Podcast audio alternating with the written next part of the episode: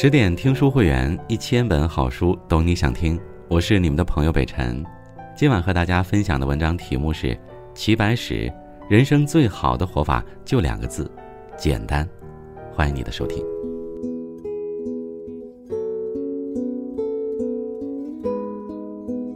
一九五七年九月二十二日上午，北京嘉兴寺举行了一场公祭，周总理等中央领导前来参加。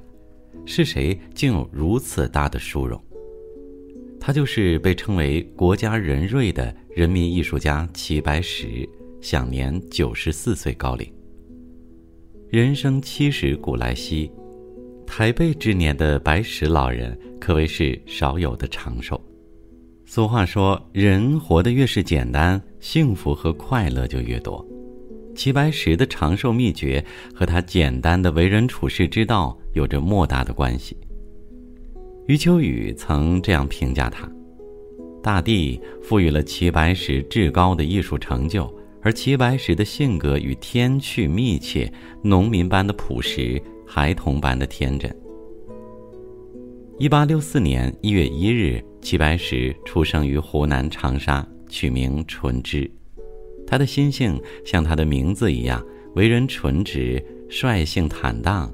生于农工之家，也养成了他为人朴实的个性。因家境贫困，他没有好的读书条件，只在八岁那年有幸随外祖父读了半年私塾。对于天定的命运，很多人都会选择接受，但齐白石却不这么认为。他觉得自己的命运就该由自己决定。十四岁时，他拜师学做木工，为自己谋得出路，改变命运。即便如此，他也没有把自己固定在一个木匠的角色里。做木工之余，他以画谱为师，自学描绘花鸟、人物画等。但他的所作所为，在三弟看来，无疑是痴心妄想，还出言嘲笑他，想成名成家根本是不可能的事，是癞蛤蟆想吃天鹅肉。齐白石不信命，更不在意别人眼中的自己。十年寒苦，终成一剑。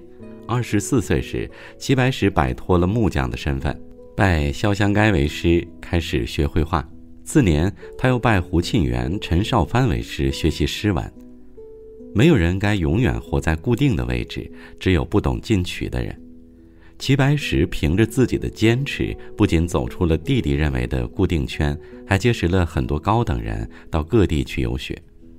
看到哥哥的成功，三弟因为曾经的嘲讽而放不下面子，不肯与他往来。为人简单的齐白石却不多想，骨肉亲情怎能因一时的不理解而心生嫌隙？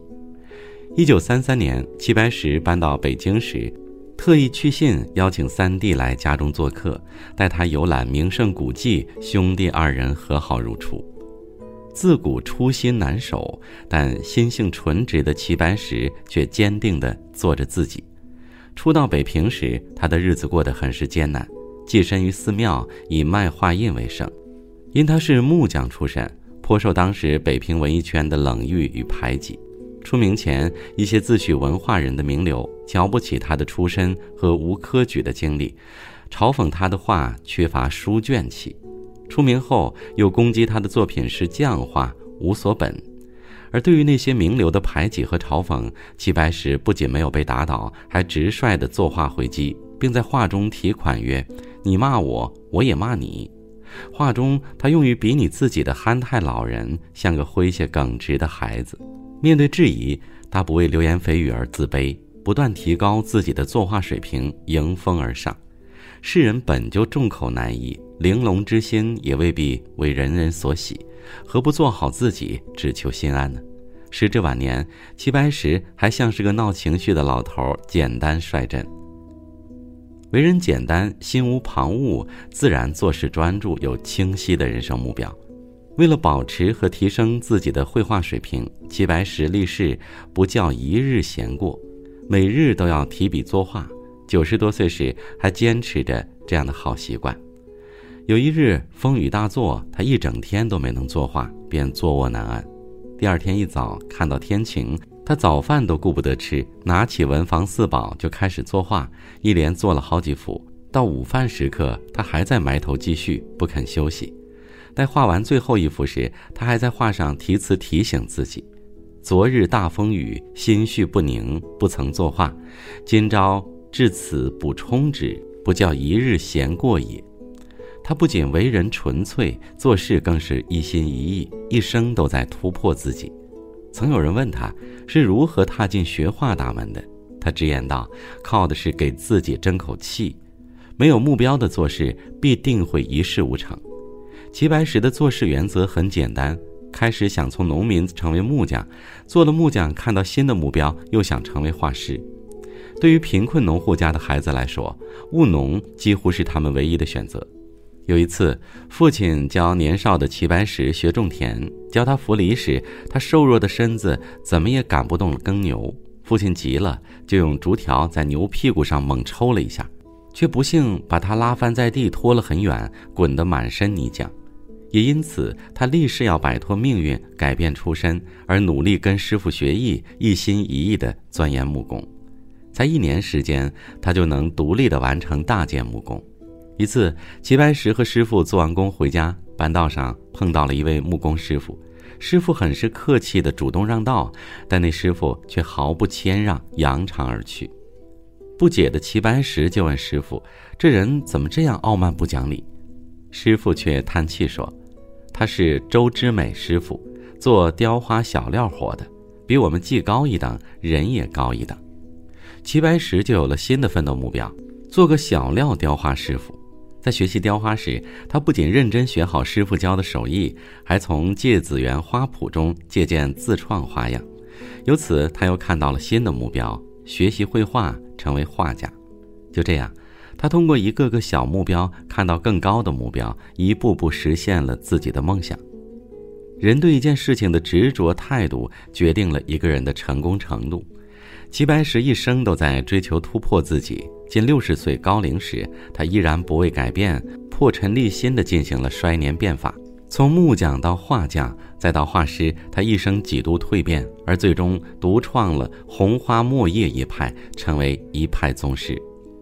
宠辱不惊，闲看庭前花开花落；去留无意，漫观天外云展云舒。这是齐白石挂在书房中的一幅名联，也是他的处事态度。面对非议和不理解，他一直保持着坦然的态度，该拒绝就拒绝，该接受就接受，不局限于一语。在《绣石葫芦图》中，他曾这样写道：“当时毁誉书难定，公论从来年代迟。依着自家模样好，昔人自道不虚奇。”他与人交往更是如此，不为虚名与骄言伪行，逢遇知己而知感恩。齐白石成名后，向他求画的人络绎不绝，朋友也不在少数。他采用了统一、公平、公正的价格。同样，他向人求字作赋时，也会按对方的市价给酬劳。然而，有一位叫李辉之的同乡乡绅登门求画，求得字画后，不仅不付酬金，还拿着画大肆宣扬和齐白石的交情。见此人过于浮俗，齐白石不愿意得罪于他，便没做解释。谁知此人却以齐白石老朋友的身份自居，其实他们也不过有几面之缘，并无深交。宅心仁厚的齐白石碍于颜面而为他画了一幅琵琶熟了。有时候人过于善良容忍，恶人就会得寸进尺。第二年，此人又跑来索画，还特意指定让齐白石为他画一幅大鲤鱼，惹得齐白石十分不悦。面对所求无度的人，一定要该翻脸时就翻脸。做好画后，齐白石在画上写了一首打油诗：“去年相见却求画，今日相求又画鱼。致意故人李居士，题诗便是绝交书。”着人送去李家。后来，此人再也不好意思厚着脸皮来求画。不忘恩，不伪交，泾渭分明，是齐白石的处世之道。在京圈备受冷落和歧视时，幸得陈师曾慧眼识英雄，发现了他的才艺，专程去法源寺拜访他，而成为知己。陈师曾不仅给了他极高的赞誉，还鼓励他自创风格，不必求媚世俗。在陈师曾的支持和帮助下，齐白石得以名声大噪，画被炒作卖到了两百五十银元一幅，这样的价码在当时的国内是闻所未闻。为此，齐白石对陈师曾一直心怀感恩之心。在陈师曾病逝时，他悲痛的欲以命换之，还提笔写道：“哭君归去太匆忙，朋友寥寥心意伤。安得故人今日在？尊前拔剑杀齐黄。”对于曾经帮助过他的人，齐白石常怀感恩之心。二零一七年，在保利，齐白石的《山水十二平》被人以八点一亿的价格拍得。这幅作品就是他为了报恩而送给为自己治过病的医生陈子林的。老子曰：“万物之始，大道至简，演化至繁。人生之路，于每一日而言，宛如蜿蜒之途。”但于一生而言，却极其简单。任你为人万般复杂，不过求得内心舒坦。事情纵使诸般繁琐，结果也不过左右。世道再多坎坷荆棘，不外乎心里心外。